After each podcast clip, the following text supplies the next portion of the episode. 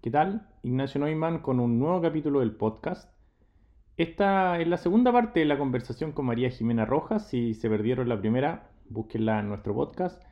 Ahora en esta parte de la conversación hablamos acerca de los elementos que usan o que usamos los metodólogos para tratar de transmitir la evidencia a los tomadores de decisiones, poniendo énfasis en algo que es muy característico en GRADE, en las tablas de evidencia o las que en inglés se llaman Summary of Findings hablamos un poquito de cuáles son sus componentes y cómo, cómo interpretarla y hacia el final también hablamos de algunos desafíos que estamos enfrentando hoy en día con la gran cantidad de evidencia que se publica día a día. Así que esta segunda parte es muy entretenida, si se perdió la primera, búsquenla en nuestro podcast. ¡Vamos!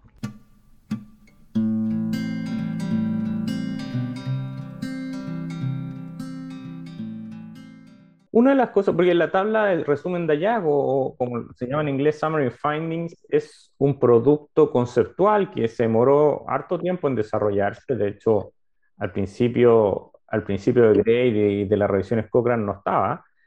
Tomó harto tiempo y se ha puesto mucho trabajo en él a lo largo de los años para mejorarlas, para de alguna manera hacerlas más accesibles. Y hoy en día si bien yo comparto la decisión que no, no está todo el camino recorrido, creo que se ha avanzado harto.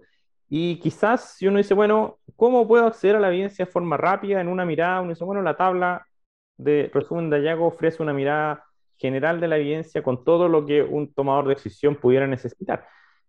Sí, pero mucha gente no está familiarizada con la tabla de resumen de hallazgo. Eh, ¿Qué consejo o qué, de alguna manera, cómo podemos ayudar a, los tomadores de decisiones a acceder a esta tabla, a entenderla mejor? ¿Qué, consejos, digamos, tú nos podrías dar?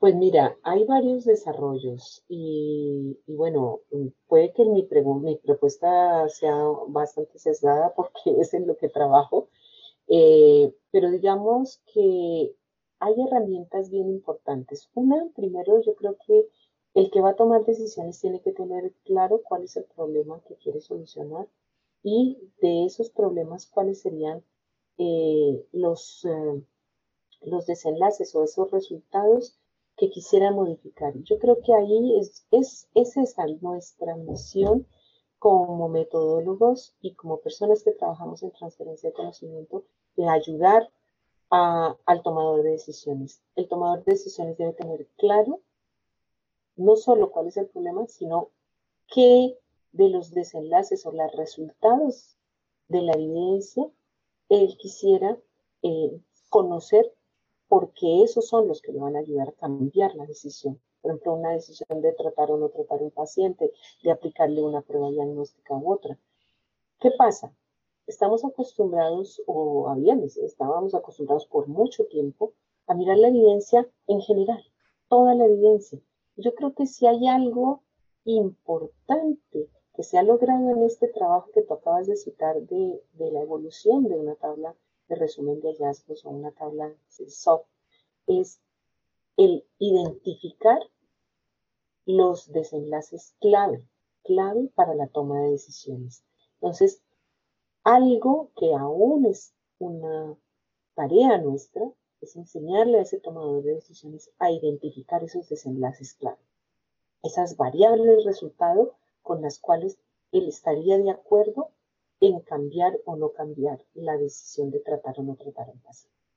¿Por qué? Porque si eso lo tiene claro desde el principio y si eso tiene claro, tiene claro que hay algunos resultados que van a ser resultados secundarios que realmente pueden ser algún beneficio, pero eso no le va a cambiar la decisión, pues no los va a encontrar allí y que allí en esa tabla lo que va a encontrar es los resultados realmente importantes. Si estamos hablando de intervenciones, los resultados de, efectividad y de seguridad de la intervención. Si estamos hablando de las pruebas diagnósticas, pues los resultados de las tasas de, altos, de falsos positivos y de falsos negativos que van a decidir, ayudarle a decidir si aplica o no una prueba diagnóstica en comparación con otra.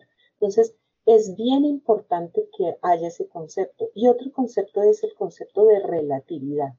Y es que siempre una tabla de resumen de hallazgos y siempre la evidencia que nosotros estamos mostrando en las tablas a los tomadores de decisiones es una información relativa. Nosotros estamos mostrando el efecto de una intervención relativa a su comparador. Su comparador, ¿qué puede ser? Pues puede ser no hacer nada, puede ser el placebo, pero muy comúnmente y cada vez mayor, con más frecuencia, el comparador es otro tratamiento activo que ya está establecido. Por supuesto, la información que trae la tabla va a ser relativa a ese comparador. Con esas cosas en mente es que yo creo que podemos, eh, que digamos, se puede lograr una interpretación fácil y rápida de la tabla G.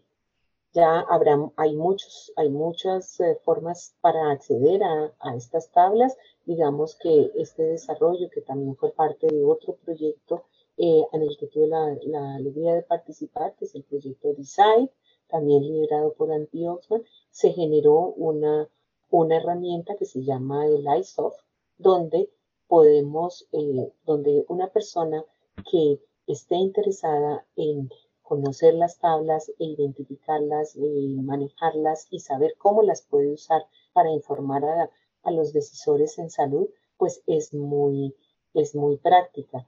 Eh, yo creo que pues tú también haces parte de ese desarrollo y la conoces.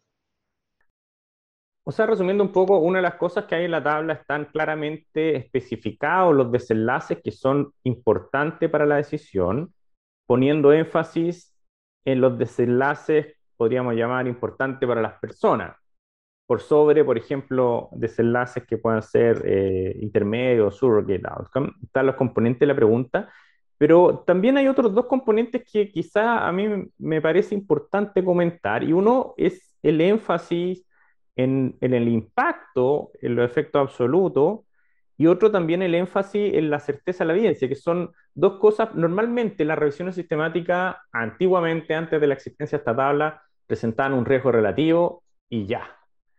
Y yo creo que esta tabla, aparte de tener el riesgo relativo incluido, añade eh, consideraciones respecto al impacto y consideraciones respecto a la certeza de la evidencia. ¿Cómo lo ves tú eso?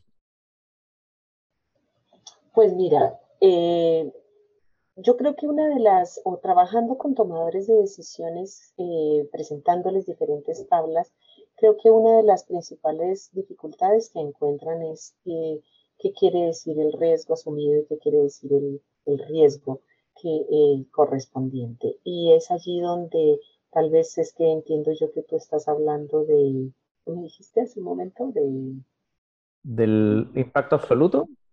Del el impacto absoluto, sí.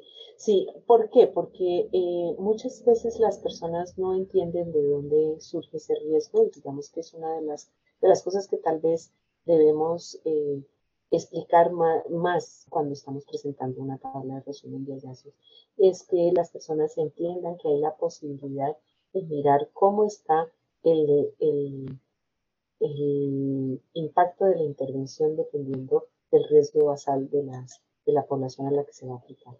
Digamos que ese es un, eso es un, un concepto que todavía eh, cuesta trabajo entender, pero nosotros le podemos dar la información y como dices tú, se les está dando en términos de, de cómo es ese, ese, esa información absoluta, en términos de cuántas personas por mil podrían estar afectadas o están mejorando o de acuerdo con la intervención en cada uno de los desenlaces. Digamos que esas son dos cosas que eh, necesitan una explicación tal vez un, poco más visual de lo que podemos comentar en este podcast. Una de las cosas que sí es eh, relevante eh, para complementar esta información es lo que tú acabas de mencionar y es que podemos ver el resultado final de la evaluación de la calidad de la evidencia que soporta cada desenlace, incluido en la tabla, lo que nos va a dar una idea muy clara de lo que se puede esperar con relación a la información sobre ese desenlace o a la evidencia sobre ese desenlace. ¿Por qué? Porque cada una, normalmente la tabla grade al final trae la interpretación de qué quiere decir baja evidencia, mediana evidencia, alta evidencia o muy baja evidencia, calidad pues, de la evidencia, certeza en esa evidencia. Y eso, ese, eso entre la calidad y la certeza es algo que, que vale la pena mm, aclararlo. porque muchas personas dicen, bueno, pero si es la calidad del estudio o es la calidad de la evidencia y eh, ignoran que en algún momento lo que se está hablando eh, o lo que es la calidad metodológica del estudio es uno de los aspectos que se evalúa, eh, pero que hay otros cuatro más que se evalúan en el momento en que queremos evaluar, digamos, la evidencia global para un desenlace. Y por eso el cambio y cada vez más eh, la, el, el, movernos desde el grupo GRADE de la calidad eh, de la evidencia a la certeza en la evidencia como concepto en el que se considera todos estos aspectos de la calidad metodológica del estudio, de la precisión de los resultados, de la, eh, digamos, similitud entre los resultados de los diferentes estudios, la precisión con la que se estiman el, efecto, las intervenciones y demás,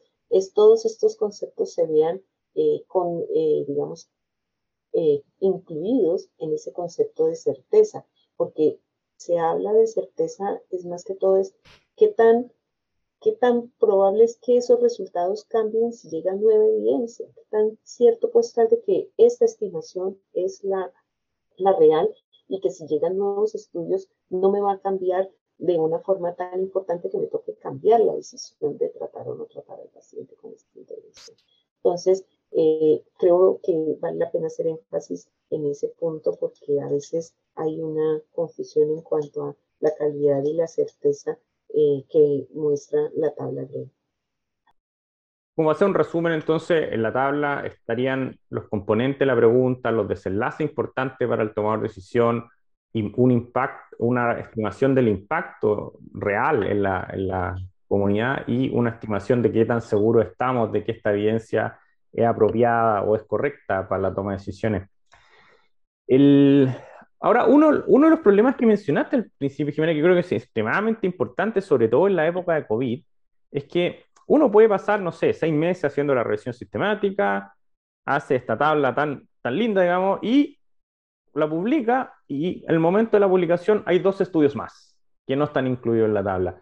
Uno de los desafíos, sobre todo en, en, en temas en que la evidencia se actualiza constantemente, uno de los desafíos es ser cómo llevar una, esta evidencia que todos los días crece a la toma de decisiones.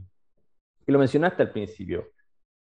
Pues mira, eh, digamos que ahorita con la época, como tú lo has dicho, con el COVID, esto ha sido como un boom de un eh, concepto que se venía tratando años atrás y que se empezaba a, a generar ya desarrollos metodológicos para aproximarnos cada vez más a una integración más rápida de la evidencia en cualquier producto, dígase revisiones sistemáticas que nutren una guía de práctica clínica o un informe de evaluación de tecnología. Y eh, habían habido unos desarrollos previos, más o menos sobre 2017 en adelante, habían empezado a hablarse de lo que se llama evidencia viva. Y es una metodología que lo que permite es la integración eh, continua de la evidencia en el momento que surge que surge publicada. Eh, y esos desarrollos estaban eh, andando, pero andando en una forma lenta y era incipiente. Cochrane, el grupo Cochrane de revisiones sistemáticas vivas, pues había generado una serie de unos cuatro papers en los que mostraban cuál podría ser el deber ser de esta integración metodológica. Sin embargo, la, la forma para soportar esta, esta metodología, pues eh, se ayudaba mucho, siempre se ha propuesto que se ayude mucho de la inteligencia artificial y de otros desarrollos de tecnológicos, y digamos que en eso estábamos cuando llegó COVID. Cuando llegó el COVID, cuando llegó la COVID-19, lo que pasó fue que hubo una proliferación pues, grandísima de evidencia y la necesidad de rápidamente estar integrando esta información. Entonces, se han generado muchos desarrollos al respecto. Pero antes de, esta, de esta pandemia, pues nosotros ya veníamos trabajando en eso con el grupo de la Fundación Epistemónicos en, eh, en una serie de desarrollos a través de una plataforma que, hay que se ha creado y que ha creado la Fundación Epistemónicos que se llama la plataforma LOVE, de Living Overview of Evidence, en la cual es un repositorio donde se van y, digamos, por cada, cada repositorio está hecho por una temática grande, por decirte algo, diabetes mellitus. Entonces, al, al interior de, esa, de ese log, pues hay un árbol donde está preguntas para diagnóstico, pronóstico, etiología, y lo que se hace es una, con lo que está estructurado cada uno de estos repositorios es eh, eh, de una forma en que puedes ir andando y andando hasta generar tu propia pico eh, para resolver e identificar rápidamente la evidencia que, que hay allí. Tiene una ventaja grande y es que se nutre de la base de datos epistemónicos que entra y por tanto entran diariamente a ese repositorio, a cada una de las preguntas que están activadas en el repositorio, pues le entra diariamente la información que se publica en revisiones sistemáticas y estudios que se ligan a esas revisiones sistemáticas. Ya para ampliarlo a la inclusión de nuevos estudios, pues entonces hay que, de estudios primarios, pues hay que hacer una solicitud especial epistemónicos para que abra lo que ellos nombran como un log Digamos que esta es una tecnología que está soportando en forma importante la identificación rápida de la evidencia emergente, porque cada día que tú, porque tú te puedes suscribir al repositorio y cada día te, puede, puedes hacer suscripciones diarias, semanales, mensuales, bimensuales y te va llegando una notificación a tu correo electrónico con eh, la información que ha surgido en el, en el log de tu pregunta. Entonces, pues es una forma muy importante, digamos, desde el punto de vista tecnológico, de soportar el proceso de evidencia viva. Lo complejo del proceso de evidencia viva es que eh, lo complejo es pasar esto a la toma de decisiones nuevamente. Entonces, digamos que allí eh, tengo la fortuna de tener en este momento una subvención para desarrollar un proyecto que se, de implementación de la toma de la evidencia viva en la toma de decisiones. Entonces estamos eh, trabajando en un marco de, en un marco de trabajo para eh, apoyar a las organizaciones que soportan la, el desarrollo de guías de práctica clínica, evaluaciones de tecnología institucionales, públicas, para que estas organizaciones puedan implementar la evidencia viva como parte de sus tareas diarias y lograr que los productos que generan para informar a los tomadores de decisiones puedan integrar rápidamente la evidencia cuando la evidencia realmente es importante porque va a cambiar la, eh, la decisión eh, o hay que cambiar. Sí, generalmente es eso, cuando se cambia la conclusión, se cambia la decisión que soporta ese producto. Ahora, yo sé que esto es parte de un proyecto y todavía está en desarrollo, pero ¿por dónde tú crees que va a avanzar esto? Porque yo estoy de acuerdo contigo, en el fondo una cosa es identificar la evidencia y otra cosa es llevarla a la mesa a la toma de decisiones, y ese proceso todavía eh, eh, de alguna manera requiere estructuración, quizá automatización en algunos procesos. Yo entiendo que es parte de una cosa en desarrollo y que no están todas las respuestas todavía, pero ¿por dónde tú crees que podré, están los potenciales avances respecto a cómo llevar la evidencia en tiempo real a la toma de decisiones? Pues una parte ya te expliqué lo de los avances tecnológicos, que como ese, pues es el que conozco más de cerca, pero pues también hay otros, hay otros que, generan una serie de algoritmos eh, de búsqueda, identificación y demás. ¿Qué es eh, lo que va a marcar el avance en este sentido y es el que las organizaciones se repiensen su forma de trabajar. Las organizaciones que, cuando yo hablo de, organizaciones, son organizaciones que trabajan para informar decisiones en salud.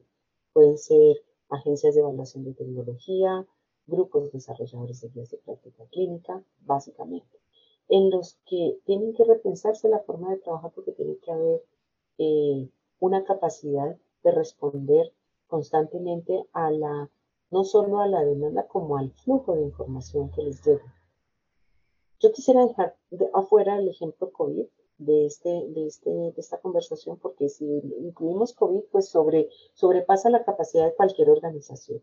Sin embargo, para muchas otras preguntas en salud y en evidencia emergente, pero eh, que no está siendo integrada en el momento que toca, básicamente porque eh, no se está preparado para eso. Y eso es en lo que nosotros estamos trabajando, en capacitar a las organizaciones. Nuestro proyecto es un proyecto de, capacidad, de formación de capacidad para que las organizaciones tengan, digamos, las herramientas para afrontar una eh, evidencia viva para preguntas clave.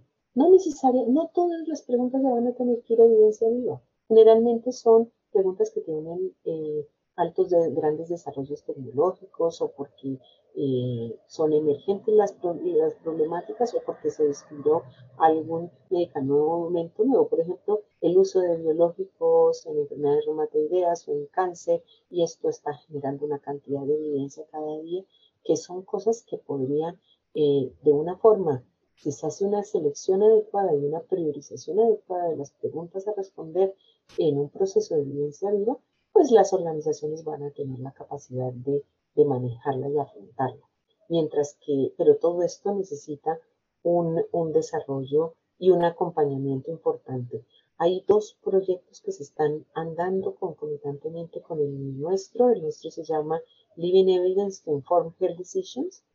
Hay otro que se está gestando, que es un proyecto, eh, lo están liderando ILIAD de, en la parte de que generar un framework para cómo los desarrolladores de guías pueden implementar la evidencia viva para generar guías de práctica clínica vivas.